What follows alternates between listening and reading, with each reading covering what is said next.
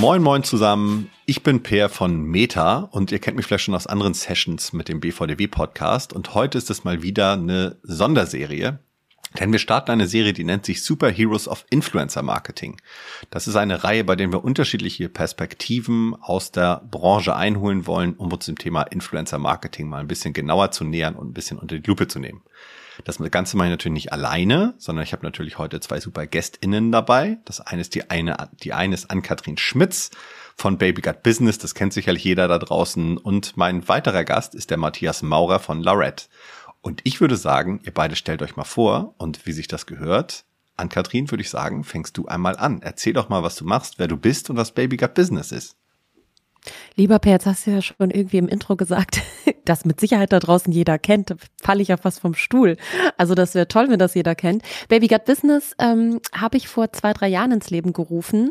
Das war ursprünglich mal als reine Beratung und Consulting für Marken, Medienhäuser ähm, und alle, die sich mit Influencer-Marketing und Social Media äh, beschäftigen, gedacht. Mittlerweile ist da draus so ein, ja, fast schon so ein kleines Medienunternehmen geworden. Ähm, es lohnt sich, Baby Gut Business auf Instagram zu folgen. Da habe ich im letzten Jahr stark investiert. Ähm, wir versuchen über Rumors, also Gerüchte, ähm, Updates, aber auch Fakten natürlich der Branche rund um die beiden genannten Themen zu informieren. Das aber immer auch in verständlicher Sprache und ähm, nett aufbereitet, so dass es auch Lust macht, das das zu teilen, dass es auch einen viralen Charakter bekommt, damit noch mehr Leute sich eben auch mit ja, Datenschutz und relevanten Themen rund um die Sachen, die ähm, Social Media Marketing und Influencer betreffen, die eigentlich keinen Spaß machen, beschäftigen.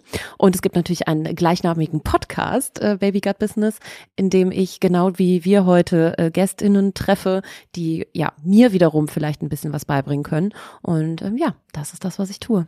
Ja, super cool. Ich finde es übrigens klasse, deine Aufbereitung von den Fakten und von Mythen und sowas. Ich bin da mal großer Fan. Du bist da manchmal deutlich besser als wir noch, äh, diese Fakten mal schön visuell aufzubereiten. Deswegen klare Follow-Empfehlung von mir auch.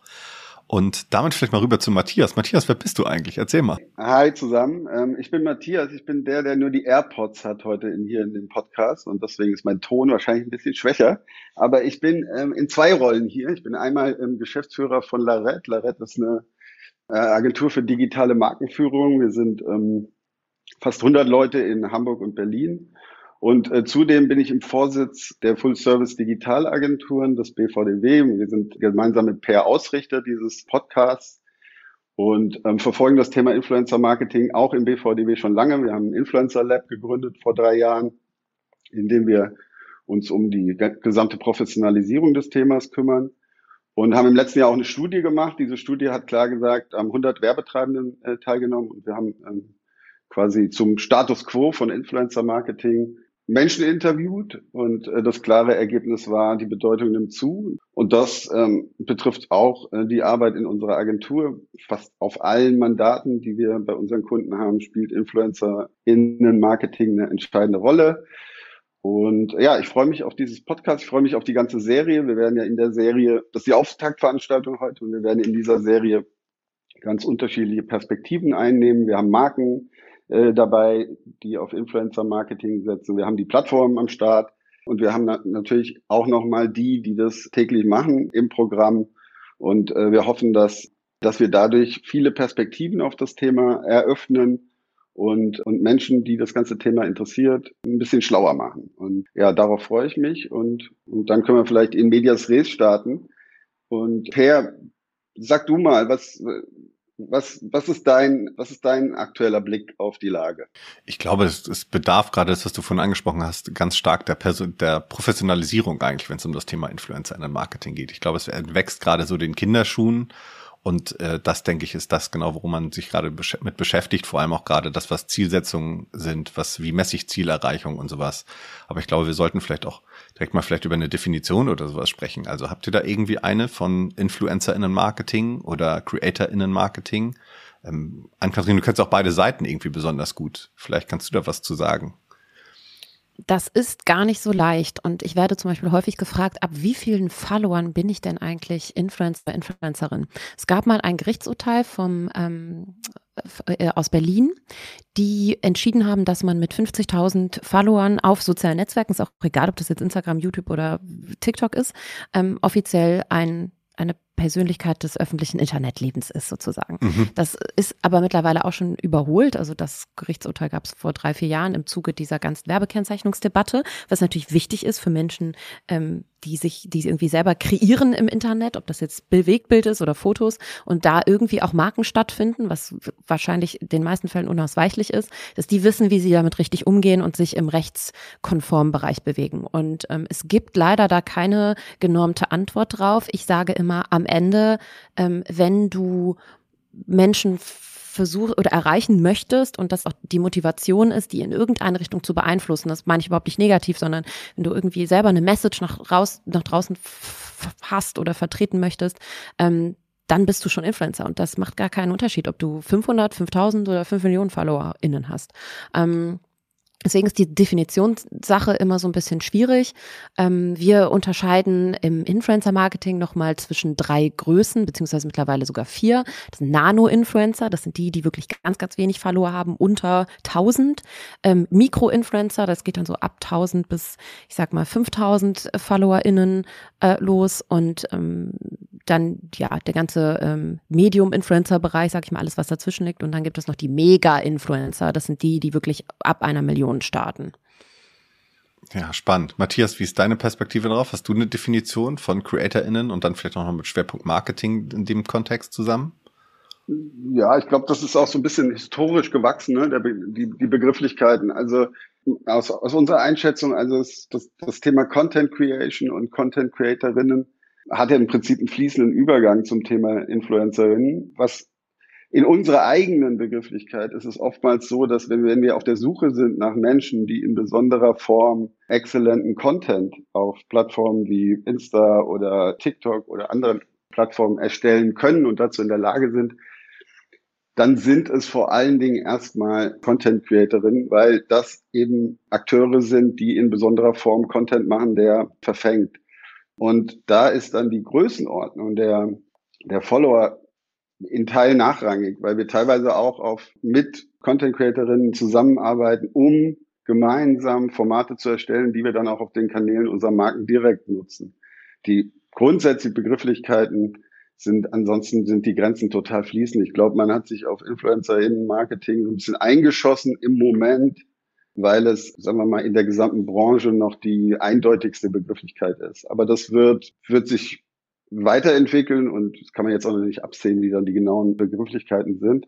Fakt ist, wir setzen InfluencerInnen und Content CreatorInnen in bei so gut wie allen Kunden ein, in allen Funnelstufen. Ich glaube, das ist, das ist äh, hochinteressant, so, sowohl äh, zur Markenbildung als auch dann direkt im Sales und in Conversion-Programmen und es ist ein Thema geworden, das wirklich branchenübergreifend absolute Bedeutung hat. Und ich glaube, da liegt auch die Herausforderung. Es ist nämlich äh, die Kunst für, die, für jede Branche und für auch äh, jedes Thema, das damit verbunden ist, dann die richtigen Akteure zu finden. Und das ist ein sehr breites Feld und das geht auch von B2C-Kommunikation über in B2B-Kommunikation. Das heißt, auch die Komplexität von Inhalten, die es zu kommunizieren gilt, ähm, kann höher sein als jetzt sag ich mal, einfach nur ein Produkt äh, zu zeigen und kurz zu erklären.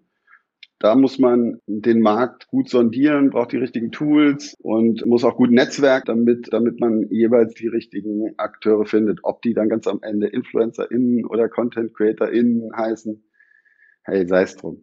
Ja, ähm, wir wollten ja heute auch so ein bisschen über Professionalisierung sprechen und vor allem Messbarkeit. Deswegen, ich habe ähm, eine Zwischenfrage an Matthias. Wenn ihr Influencer-Kampagnen macht ähm, und sagt, okay, das Ziel ist jetzt nicht Sales, sondern Branding, was jetzt ja. zum Beispiel bei so Kunden wie ganz groß gedacht Coca-Cola und so weiter ähm, viel wichtiger ist oder viel zentraler aktuell, die müssen nicht einzelne Cola-Flaschen abverkaufen. So. Ähm, wie messt ihr das?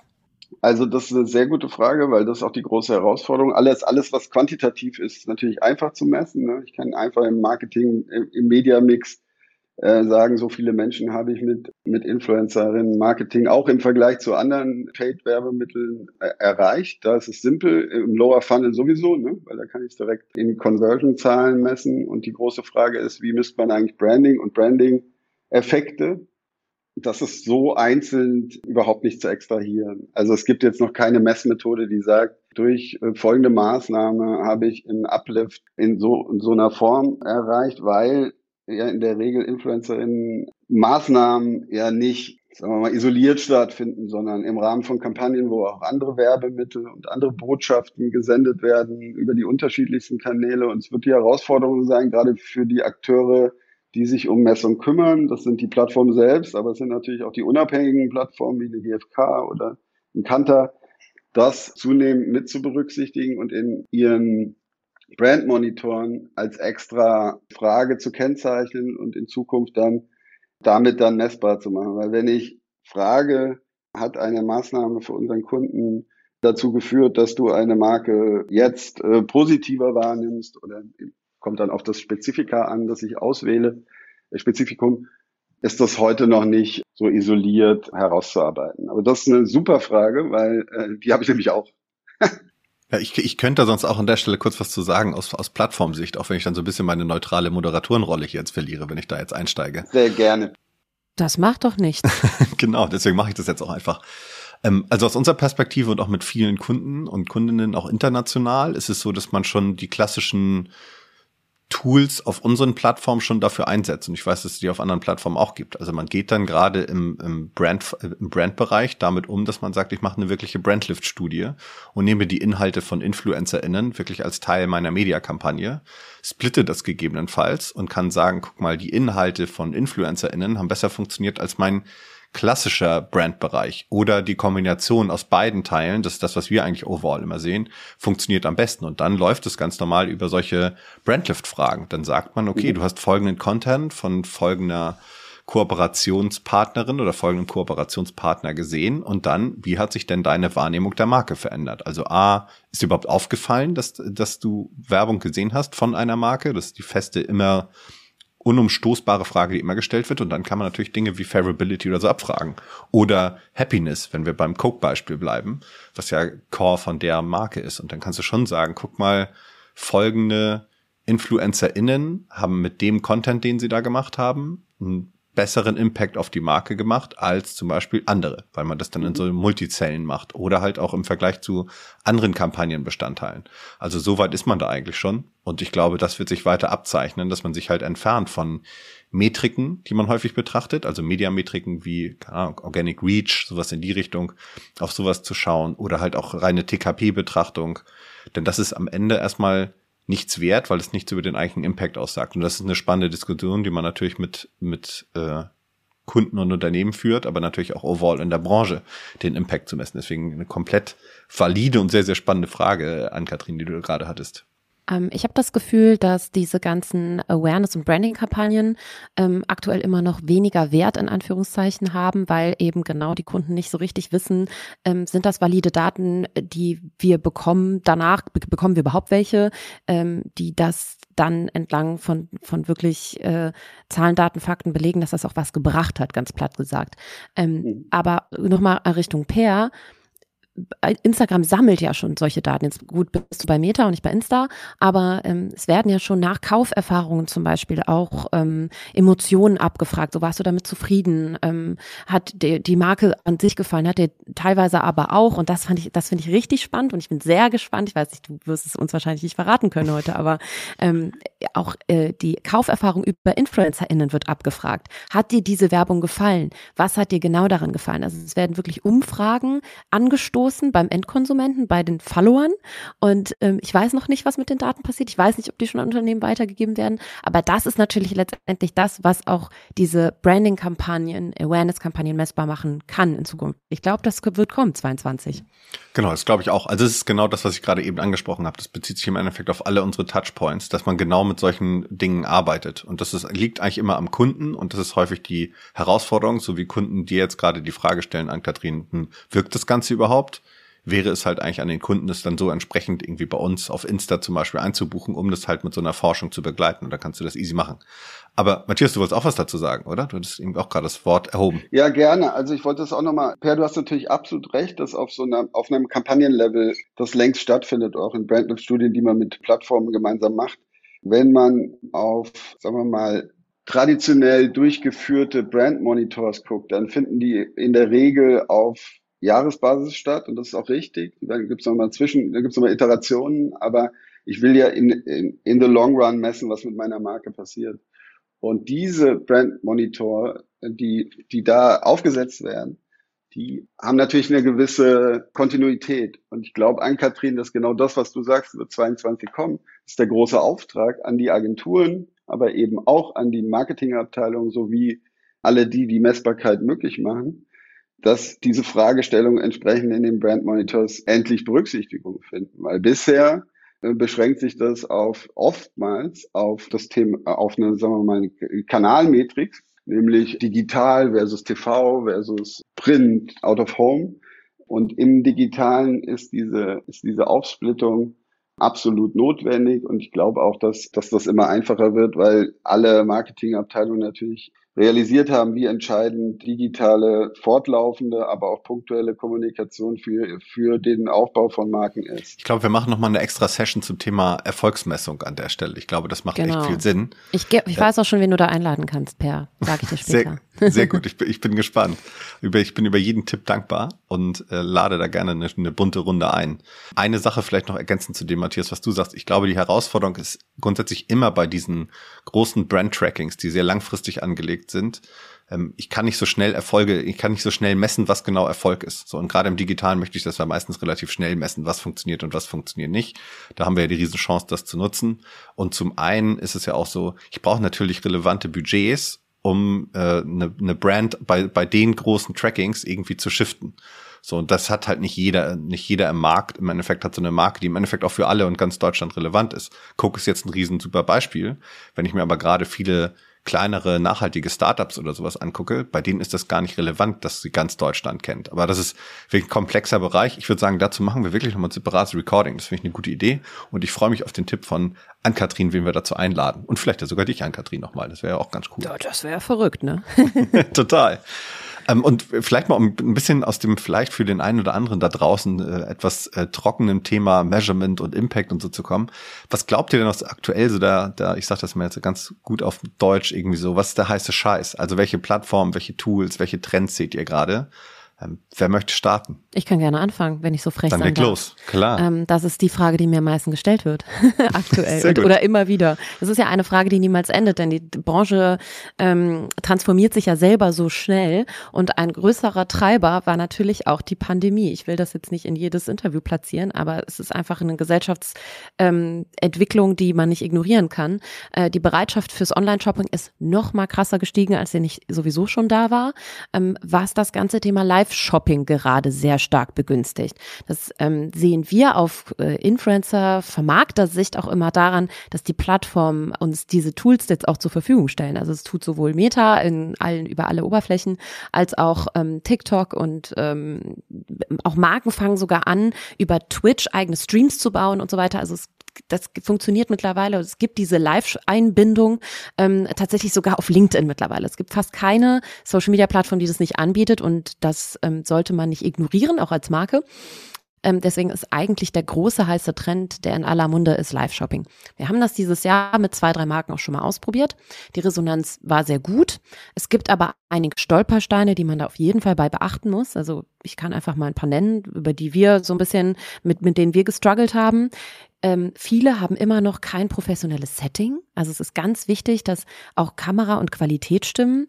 Der Influencer muss gut ausgewählt werden, der muss Entertaining-Faktor haben. Und hier sind wir bei einem spannenden Fun Fact, denn Influencer, die RegisseurInnen oder Regisseurinnen ihres eigenen Lebens sind, fun funktionieren häufig nicht bei Live, weil die so gewohnt sind, in 15 Sekunden zu sprechen, dass das nicht jeder Influencer kann. Also auch da muss man gut auswählen, ähm, wer über einen langen Zeitraum auch einen Spannungsbogen, ein Storytelling hinkriegt, wenn er wirklich permanent reden muss. das ist nicht einfach.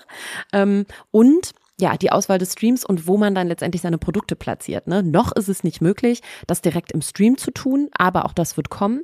Ähm, nichtsdestotrotz kann ich jedem raten, ähm, mal mit Live-Formaten so ein bisschen zu experimentieren, aber das eben am besten direkt auf einem professionellen Setting-Niveau.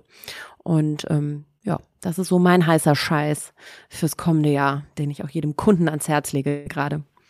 Geil. Also ich, ich glaube, ich bin da voll und ganz bei, das ist auch meine Beobachtung, dass Menschen, die zum Beispiel auch, wenn du gerade noch aus der alten Welt kommst und sehr gut mit Fotos kannst, als so sowas wie Instagram noch eine Fotoplattform war, da war es schon eine Challenge für die, die in diese 15 Sekunden Modus zu kommen, in Stories und zu sprechen und da vor der Kamera zu sein. Und jetzt ist das das Next Level. Das ist natürlich eine echte Challenge. Ähm, ja, sehe ich auch so. Matthias, was hast du parat? Also mein Eindruck ist der, dass wenn man, wenn man das Thema aus Markensicht betrachtet, dann ist immer der heiße Scheiß der, den die jeweilige Zielgruppe für meiner Marke als heißen Scheiß wahrnimmt. Also insofern ist es gar nicht so eindeutig zu sagen, weil es ist eine Branchenfrage, es ist eine Frage, wen ich genau erreichen will. Und dann muss ich genau dort sein, wo meine Zielgruppe ist und da entsprechend dann auch die, die neuesten Maßnahmen einsetzen. Das kann natürlich TikTok sein, es kann auch Instagram sein, das kann, das, das können Formate sein, es kann Twitch sein, kann Live-Shopping-Formate sein, es können auch Augmented Reality und andere Virtual-Formate sein. Das, das muss man ableiten quasi aus der Fragestellung, was was uns ganz als Agentur beschäftigt, ist im Lower Funnel die ganzen Möglichkeiten, die durch, durch das Thema Social Commerce entstehen. Also quasi eine, eine zusätzliche Säule in meinen Abverkaufsmöglichkeiten, die relativ niedrig barrierig Marken ermöglicht, äh, Produkte schnell in sozialen Kanälen verfügbar, an, verfügbar zu machen, anzubieten und auch direkt zum Abschluss zu kommen. Das ganze Thema, das sich dahinter plattformseitig entwickelt, nämlich zunehmend Shopify-Lösungen als Beispiel, die, die, die das Niedrigbarrierige nochmal erhöhen und, ne, und eine Frage, die die uns natürlich gerade im Thema InfluencerInnen ähm, und Content Creator im Marketing umtreibt, ist, wie sehr werden, äh, werden die Akteure ihre eigenen Reichweiten in Zukunft noch monetarisieren? Kann man das für Marken nutzen? Also es ist eigentlich überhaupt keine Frage, ob die es monetarisieren werden, sondern genau durch Social Commerce fangen alle, die die Reichweiten haben, natürlich an, auch selber Produkte zu anzubieten und zu verkaufen oder Dienstleistungen. Und äh, die große Frage ist, wie kann wie können auch Marken da eine Rolle spielen? Wie können die es für sich nutzbar machen? Wie können sie in Kooperation mit Influencerinnen da dennoch für ihre Marken Punkt machen und nicht nur am Ende des Tages Lieferant für die aufkommenden neuen äh, Marken, nämlich die Personenmarken zu werden. Ja.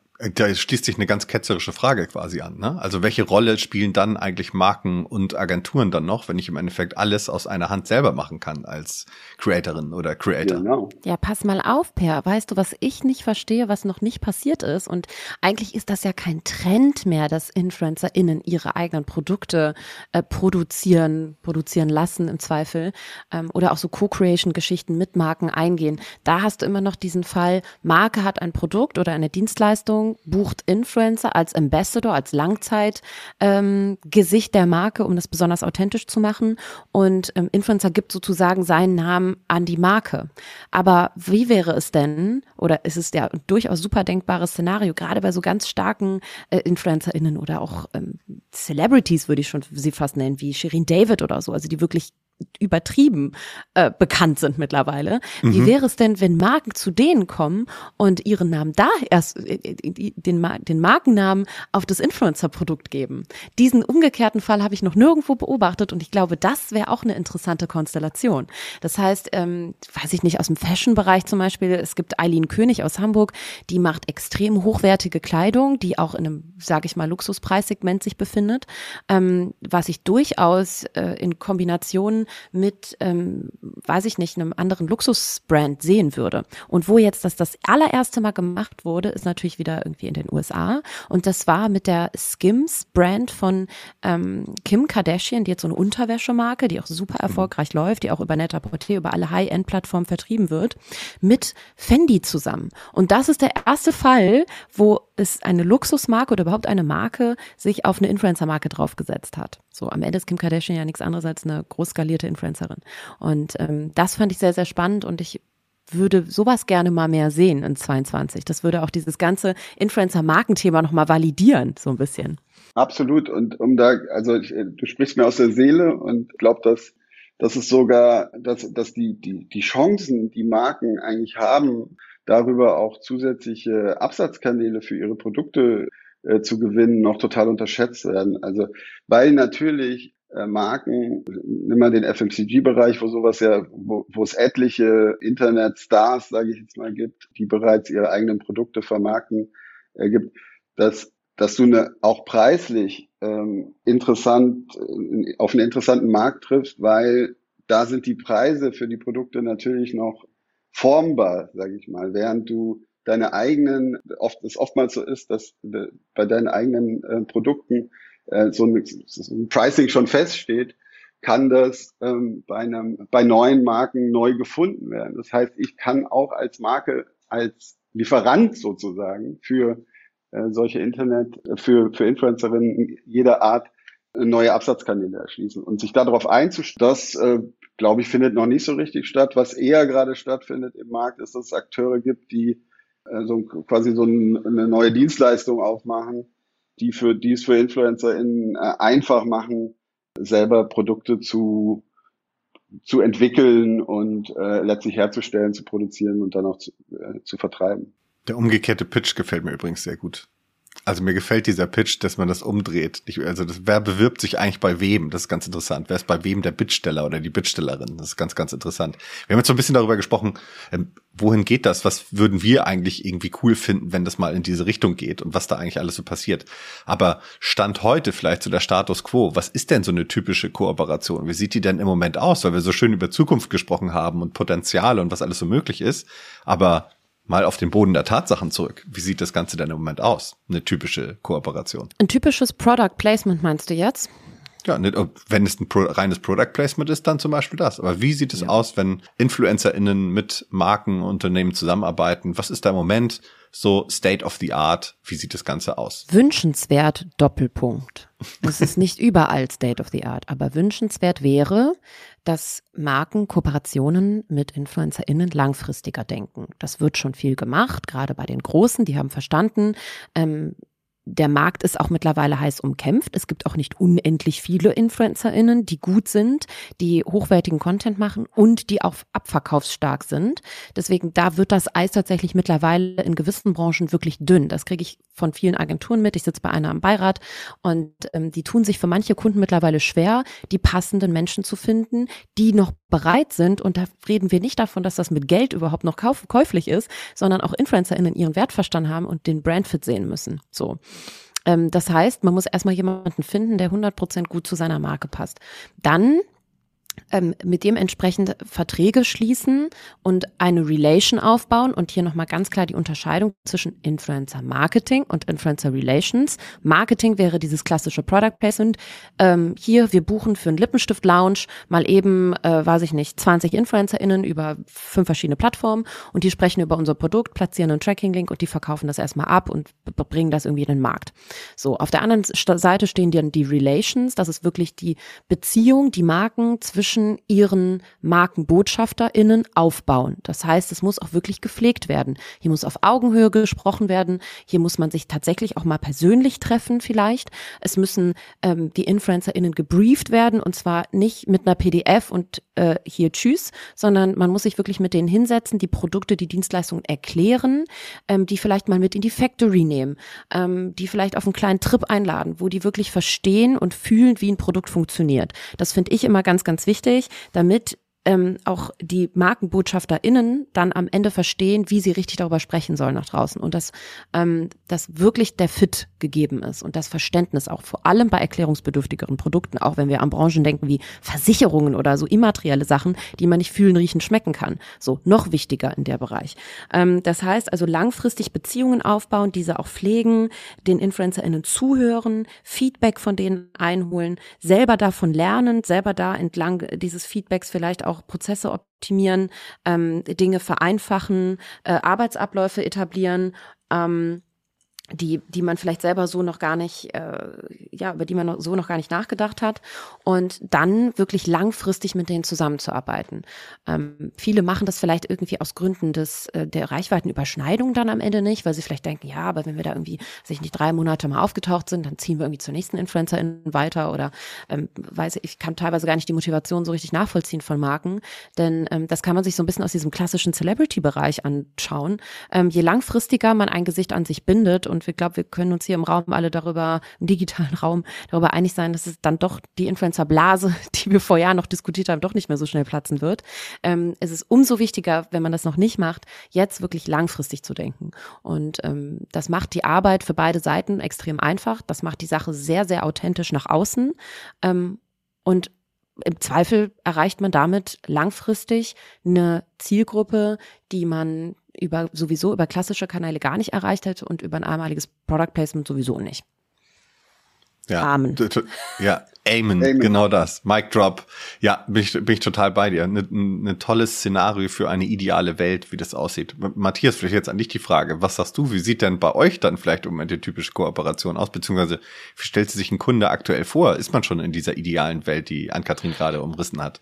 Also, was Ann-Kathrin sagt, ist ja im Prinzip, dass, dass sie, dass du Influencer in Teil deiner Kommunikation machst, auch indem du sie ähm, sagen wir mal, zum Teil deiner Organisation machst.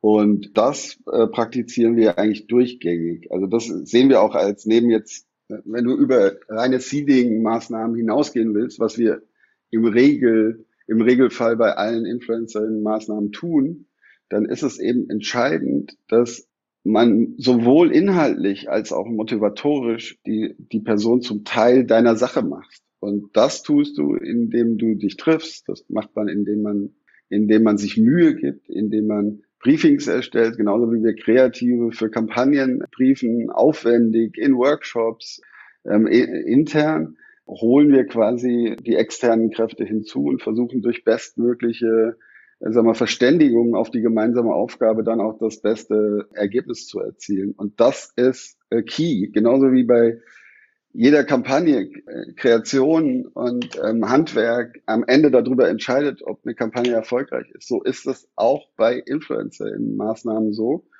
Und das wird, das, das praktizieren wir und das ist auch das, das Grundverständnis. Und in Richtung Ann-Kathrin finde ich nochmal eine spannende Frage ist, würde mich mal nochmal interessieren, wie, wie aus deiner Sicht eigentlich, gerade wenn es ein bisschen erklärungsbedürftiger äh, wird, eigentlich so ein perfekter Briefing-Prozess aussieht.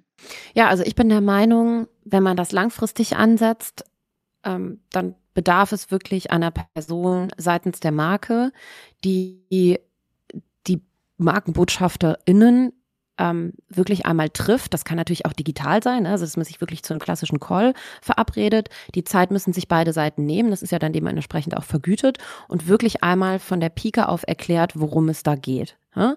Ähm, wir arbeiten zum Beispiel gerade an einem Konzept für die Einführung, mache ich zusammen mit einer Agentur, die Einführung von dem digitalen Rezept sozusagen. Ja, also in Zukunft wird man ja auch in Deutschland ähm, ein digitales Rezept äh, auch für verschreibungspflichtige Medikamente zum Beispiel bekommen können. Mhm. Das ist eine tolle Sache und das muss erstmal grundsätzlich irgendwie in den Markt eingeführt werden. Das ist super erklärungsbedürftig. Ähm, und da müssen die Leute wirklich gut gebrieft werden, dass sie auch nichts Falsches erzählen am Ende. Und das ist gerade bei so immateriellen Sachen extrem wichtig.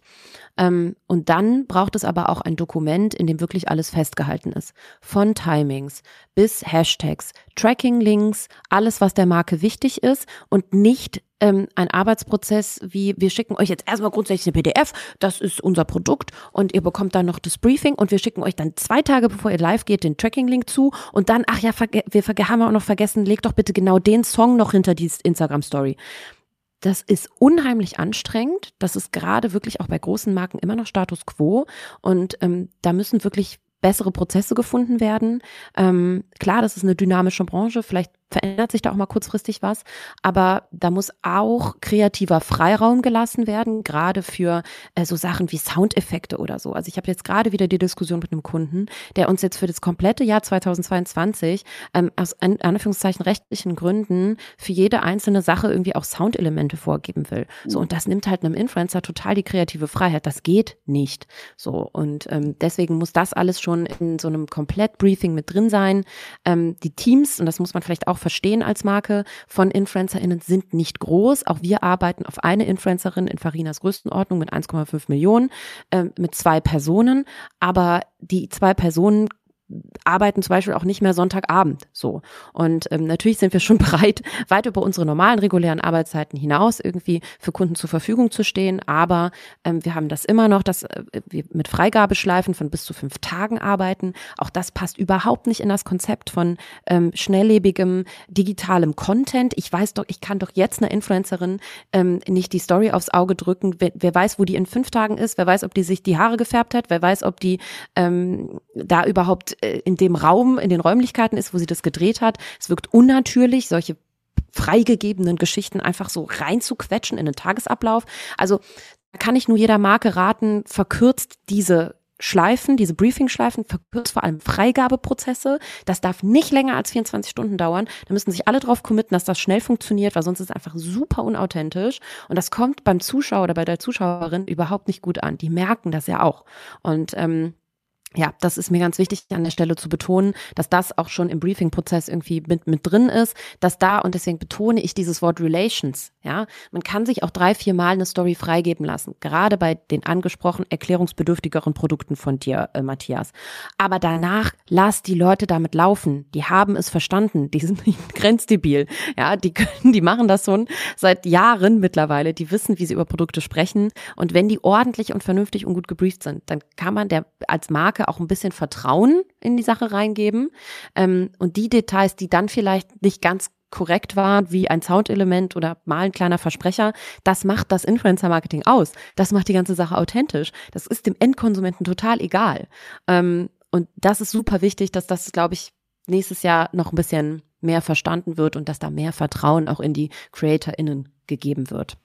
Total interessant, was ihr total interessant, was ihr sagt. Also auch gerade dieses Spannungsfeld zwischen Briefing, Zielsetzung und Freiheit eigentlich. Und ich glaube, das, das, das ist das Interessante. Wenn ich eine ganz klare Zielsetzung definiert habe, dann ist mir die Exekution, kann mir eigentlich relativ egal sein, solange auf meinem Brief und meiner eigentlichen Zielsetzung dann gearbeitet wird. Und vielleicht ist das Schön auch genau das. Wär's, Per. ja, genau, genau. Und das sozusagen, das wäre jetzt nämlich mein Punkt. Also wie klar sind denn die Zielsetzungen von den Unternehmen da draußen und wie klar sind dann auch die Zielsetzungen von denen, die die Partnerschaft eingehen? Also InfluencerInnen, äh, gibt's da über, kriegt man die Zielsetzung überhaupt zusammen? Also in der Praxis? in der Praxis, genau. Ich habe eine Zielsetzung in 30 Prozent der Kooperation. 70 Prozent entweder werden nicht an mich kommuniziert, ähm, als Intermediärin zwischen Influencer und Marke und da kommt ja noch die Agentur dazwischen im Zweifel. Ähm, das heißt, das kommt, so eine Zielsetzung kommt gar nicht im Zweifel bei mir an. Bei, in manchen Briefings steht sie drin. Da musst du natürlich auch nochmal unterscheiden, aber das ähm, ist vielleicht auch ein guter Punkt, den man in dem Kontext mal erwähnen. Gibt die Zielsetzung ruhig auch an den Influencer und an die Agentur weiter, sodass alle irgendwie wissen, was damit eigentlich erreicht werden soll. Und dahingehend kann man ja auch seine eigene Kommunikation oder die Art und Weise, wie man Dinge präsentiert, wiederum anpassen. Aber wenn man diese Zielsetzung gar nicht kennt, wie gesagt, nochmal, in 30 Prozent der Fällen kenne ich sie, ähm, mhm ist da viel zu viel Gefahrenpotenzial für mich drin. Absolut. Und, und, wel Katrin, und welche Zielsetzungen sind das? Vielleicht noch an der Stelle, welche Zielsetzungen das sind? Und dann, Matthias, gerne, wie das bei euch denn so läuft. Ganz platt. Ähm, das kann von einem Seeding, das heißt, wir ähm, weiß ich nicht, im Parfümbereich wird das häufig gemacht, weil es natürlich schwierig ist, über einen Duft zu sprechen, wenn man ihn nicht riechen kann, über ein Screen. Ähm, dass dann zum Beispiel Seeding-Aktionen gefahren werden. Das heißt, der Konsument oder die Konsumentin kann sich dann später so eine kleine Parfümprobe irgendwie bestellen online. Ähm, natürlich ganz klassische Sales-Kampagnen, so wir wollen das Produkt jetzt einfach erstmal abverkaufen, ähm, bis klassische Neuheit. Da ist Zielsetzung dann, wir wollen ein neues Produkt in den Markt einführen. Das gab es vorher noch nicht, deswegen ist es wichtig, ähm, kommunikativ auf ein, zwei zwei und drei Punkte zu achten, weil die eben das Produkt von dem und dem unterscheiden, was wir bis jetzt im Sortiment haben. Das kann eine Zielsetzung sein. Oder einfach sage ich mal wieder das Coca-Cola-Beispiel. Wir wollen einfach eine nette Branding-Kampagne jetzt vor Weihnachten machen. Wir lassen InfluencerInnen was kochen, das hatten wir jetzt zuletzt.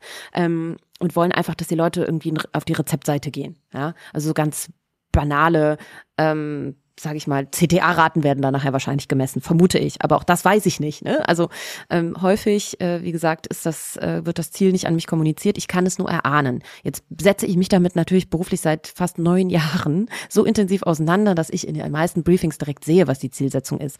Aber nochmal, die wenigsten Teams hinter InfluencerInnen sind so professionell. Wir sind noch nicht da, dass da so geschulte Leute hinter sitzen. Das sind in der Realität häufig immer noch deren Freunde, Bekannte, Familien. Ähm, Viele haben kein professionelles Management, die diese Branche sozusagen so gut kennen, wie ich es jetzt blöd gesagt an der Stelle tue. Ähm, viele Agenturen haben gar keine Zeit im Arbeitsalltag, sich diese Briefings so en Detail durchzulesen, dass sie diese Zielsetzung hinzufügen würden und noch mitkommunizieren würden. Also als Marke macht es den Leuten noch einfach einfacher. So und lass es uns entweder vorher bei langfristigen Kooperationen besprechen direkt. Ähm, wir machen das mittlerweile sogar auf Jahresbasis. Ich habe jetzt die letzten Wochen nichts anderes getan, als mit Kunden über deren Product, Product Launches ähm, 2022 zu sprechen. Ähm, und da ist die Zielsetzung für mich dann schon klar. Ne? Und die kann ich dann auch direkt weitergeben. Aber ähm, ja, mich interessiert, was Matthias sagt. So. Ja, ja, aber schon, schon fast unangenehm, schon fast unangenehm, um da noch kurz abschließend was zu sagen, dass, dass eine Zielsetzung von einem Kunden nicht ganz klar ist. Also wenn man privat irgendwo mal Geld ausgibt, dann ist eigentlich auch relativ klar, wofür ich mein Geld ausgebe und was ich dafür haben möchte. Du Per, oh. vielleicht ist es dem Kunden manchmal selber nicht ganz klar. Das ist meine steile These. Ja, das glaube ich auch fast. Aber Matthias, jetzt endlich zu dir, komm. Ja, also was ist, ich finde, was die Diskussion absolut deutlich macht, ist, wie wichtig Agenturen, also Marketingagenturen, digitale Agenturen in dem Zusammenhang sind, weil letztlich ist das, was Ann-Kathrin gesagt hat, ist, ist ja wieder eine Vermittlerrolle, die man einnimmt. Und wir haben bei Larette schon, schon seit Jahren ein dezidiertes Influencer-Management. Und in diesem Influencer-Management arbeiten natürlich Leute, die beide Seiten verstehen, die, die, die Zielsetzung völlig unabhängig von der Funnelstufe verstehen, aber die auch die Psychologie und die Lebenswelt von InfluencerInnen verstehen. Und das bedeutet, bei uns arbeiten Menschen, die haben selber soziale Reichweiten, damit vermarkten auch selber vielleicht parallel noch ihre eigenen, ihre eigenen Reichweiten, um einfach in dieser Psychologie safe zu sein. Weil letztlich mhm. ähm, schaffst du das nur, deine Ziele zu erreichen und den Kunden auch zufriedenzustellen in Bezug auf das Ergebnis, wenn du diese, du, wenn, und gleichzeitig gute Beziehungen zu den Akteuren aufzubauen, wenn du es schaffst, diese beiden Kernziele unter einen Hut zu kriegen. Auf der einen Seite deine, deine die kommunikative Qualität, die du ähm, erreichen möchtest, auf der anderen Seite die Freiheitsgrade, die Influencerinnen benötigen, aber auch verdient haben. Weil ich meine, warum äh, bauen wir denn äh, Influencer in, in unser Marketing-Mix ein? Weil sie etwas können und haben, äh, was wir nicht haben. Und da ist so ein bisschen Demut seitens der Marken äh, gefragt, damit man partnerschaftlich zusammenarbeitet und da, da kommen, finde ich, und das ist ja auch, äh, deswegen machen wir das ja auch im BVDW als mit einem starken, mit einer starken Vertretung von Agenturen. Da kommt wieder, das macht absolut deutlich, wie entscheidend es ist, dass in dem Bereich, wenn man das langfristig und äh, seriös aufbauen will, wichtige Intermediäre sind und das sind oftmals die Agenturen. Total. Und das, was Interessante finde ich auch, was wir jetzt auch gerade sehen, ist eigentlich, da gehören ja zwei Dinge dazu. Das eine ist, wir haben eingangs darüber gesprochen, wie sieht es eigentlich um das Thema Messbarkeit aus? So, Matthias, das waren gleich deine ersten Worte. Was sind die Lösungen und sowas da? Was ist eigentlich auch wichtig? Weil man eine, also wenn ich eine Zielsetzung habe, will ich sie auch messen. So, und im Moment geht's wahrscheinlich damit einher, da ich gar keine klar formulierte Zielsetzung habe, brauche ich auch eigentlich gar keine klare Messung. Oder es ist Henne-Ei, da ich nicht genaue Messmethoden habe, committe ich mich auch nicht zu einem gewissen Ziel und schreibe es auch nicht ins Briefing. Also das finde ich irgendwie immer noch mal ganz interessant, dass es sich irgendwie gegenseitig vielleicht so ein bisschen bedingt und da ist es dann an uns im gesamten Ökosystem diese Cases zu schaffen, um zu zeigen, ey, guck mal, so sieht eigentlich Erfolg aus, so misst man das Ganze und das sind übrigens die richtigen Zielsetzungen, die man da verfolgen kann. Und vielleicht, weil wir jetzt schon fast bald irgendwie so eine Stunde bald schnacken irgendwie, ähm, vielleicht nochmal eine, eine Frage irgendwie aus meiner Perspektive, so vielleicht zum, so zum Abschluss. Wir haben über 2022 gesprochen, aber schauen wir mal noch weiter in die Zukunft. Schauen wir mal auf 2025 oder sowas oder 2027, so von jetzt an. Was, was erwartet uns über die nächsten Jahre? Wie wird sich das Ganze entwickeln? Wie seht ihr das so? Tja, Per, eigentlich bist du ja da unser Ansprechpartner in dieser Konstellation, ne? Meta, Stichwort. Ne? Also inwiefern werden vielleicht auch so rein digitale ähm, Produkte, Marken, NFTs, Blockchain-Technologie, Web 3.0 auch das Influencer-Marketing beeinflussen und wahrscheinlich zu 100 Prozent. Und welche Produkte werden dann wichtig? Welche Plattformen kristallisieren sich da heraus? Welche neuen Tools wird es geben? Also so richtig habe ich noch keine Visionen. Mm, ich kann mir aber vorstellen, dass gerade so Szenarien, wenn wir darüber nachdenken, dass wir uns vielleicht wieder häufiger oder auch entlang von jetzt blöd gesagt, Katastrophen und Pandemien, die noch auf uns zukommen. Und es wird ja nicht besser, sondern wahrscheinlich noch ein bisschen ähm, kritischer in Zukunft, dass wir uns vielleicht häufiger im digitalen Raum treffen, aber dann irgendwie auch so fast schon physisch nachgebildet dann kann man irgendwie über Szenarien denken, nachdenken, dass sich dann auch Influencer mit Fans da treffen können, dass da Konzerte stattfinden, dass da irgendwie Vorträge gehalten werden, auch in meinem Bereich irgendwie. Und ähm, ich bin da sehr gespannt, mh, mm, aber auch noch vorsichtig. Und ich kann jedem nur empfehlen, wir haben früher im Influencer-Marketing oder im Social-Media-Marketing immer Richtung äh, Amerika geguckt. Und wenn man jetzt wissen will, was passieren wird, dann müssen wir Richtung China gucken. Total. Ein ganz ausgezeichnetes Schluss, äh, Schlusswort, weil genau dort in China findet das, was wir vorhin angesprochen haben, dass Marken Lieferanten von Influencerinnen werden, ja schon lange statt. Und äh, klar ist das ganze Thema Web 3.0 und welche neuen Plattformen setzen sich da durch? Wie schaffen das die bestehenden Plattformen, die jetzt ein Meta auch dahin zu transformieren? Weil da gibt es auch schon ein paar Akteure, wo natürlich auch schon der Marktplatz so in Teilen bestellt ist. Ne?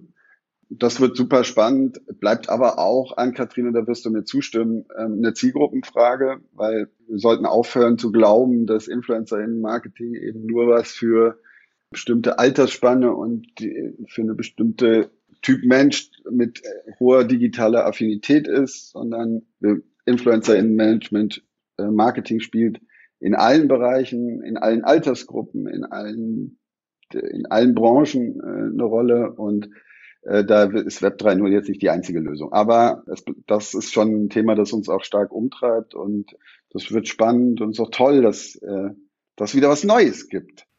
Total, da bin ich ganz bei euch. Spann, spannenden Input. Ich hätte auch noch ein, ein zwei Gedanken ähm, aus meiner trotzdem Moderatorenrolle heraus irgendwie dazu. Ich glaube, was noch ein bisschen unterschätzt ist, ist das ganze Thema, was man jetzt vielleicht nur unter OnlyFans kennt mhm. aber ganz andere Revenue Streams abseits von den klassischen Markenkooperationen und Werbung. So, wir haben einmal E-Com aufgemacht, haben gesagt, okay, eigene Produkte und sowas. Ich glaube, das wird sich noch stark, äh, das wird sich noch stark abbilden im Markt. Da wird noch viel passieren, aber auch exklusive Zugänge an Kathrin, das hattest du eben auch schon gesagt, ne? Ein, ein exklusives Treffen mit, mit Fans und sowas. Ja. Ähm, auch das, auch, ich glaube auch, dass wir noch an der Stufe sind, ist, der Clubhouse-Hype ist zumindest bei mir irgendwie so wieder vorbei, aber dass das Thema Audio auch noch ziemlich unerschlossen ist. Ich glaube, es werden noch ganz andere Touchpoints sich jetzt eröffnen, als den Playern, die man jetzt so hat und InfluencerInnen in dem Bereich. Ich glaube, da wird es ein viel größeres Ökosystem geben und sicherlich auch welche, bei denen dann Payment eine Rolle spielt, also exklusiver Zugang zu einer Podcast-Aufzeichnung oder Absolut. andere, andere Dinge. Ich glaube, da wird noch ganz, ganz viel passieren in nächster Zeit. Aber spannend, spannend die Einblicke, super spannende Diskussion. Ich glaube, wir könnten irgendwie ehrlich gesagt Stunden sprechen. Das langweilt aber nachher, nachher die Menschen da draußen vielleicht. Deswegen vertagen wir es vielleicht auf eine weitere Session, wo wir noch mal einen Deep Dive machen zu anderen Themen. Es war ich danke euch Fest. Ja, mir auch. Ich, ich, danke euch in jedem Fall. Vielen Dank. Danke euch beiden. Ähm, ich wünsche euch alles Gute, bleibt gesund und bis zum nächsten Mal. Vielen Dank. Bis dann. Ciao, ciao. Ciao. Tschüss.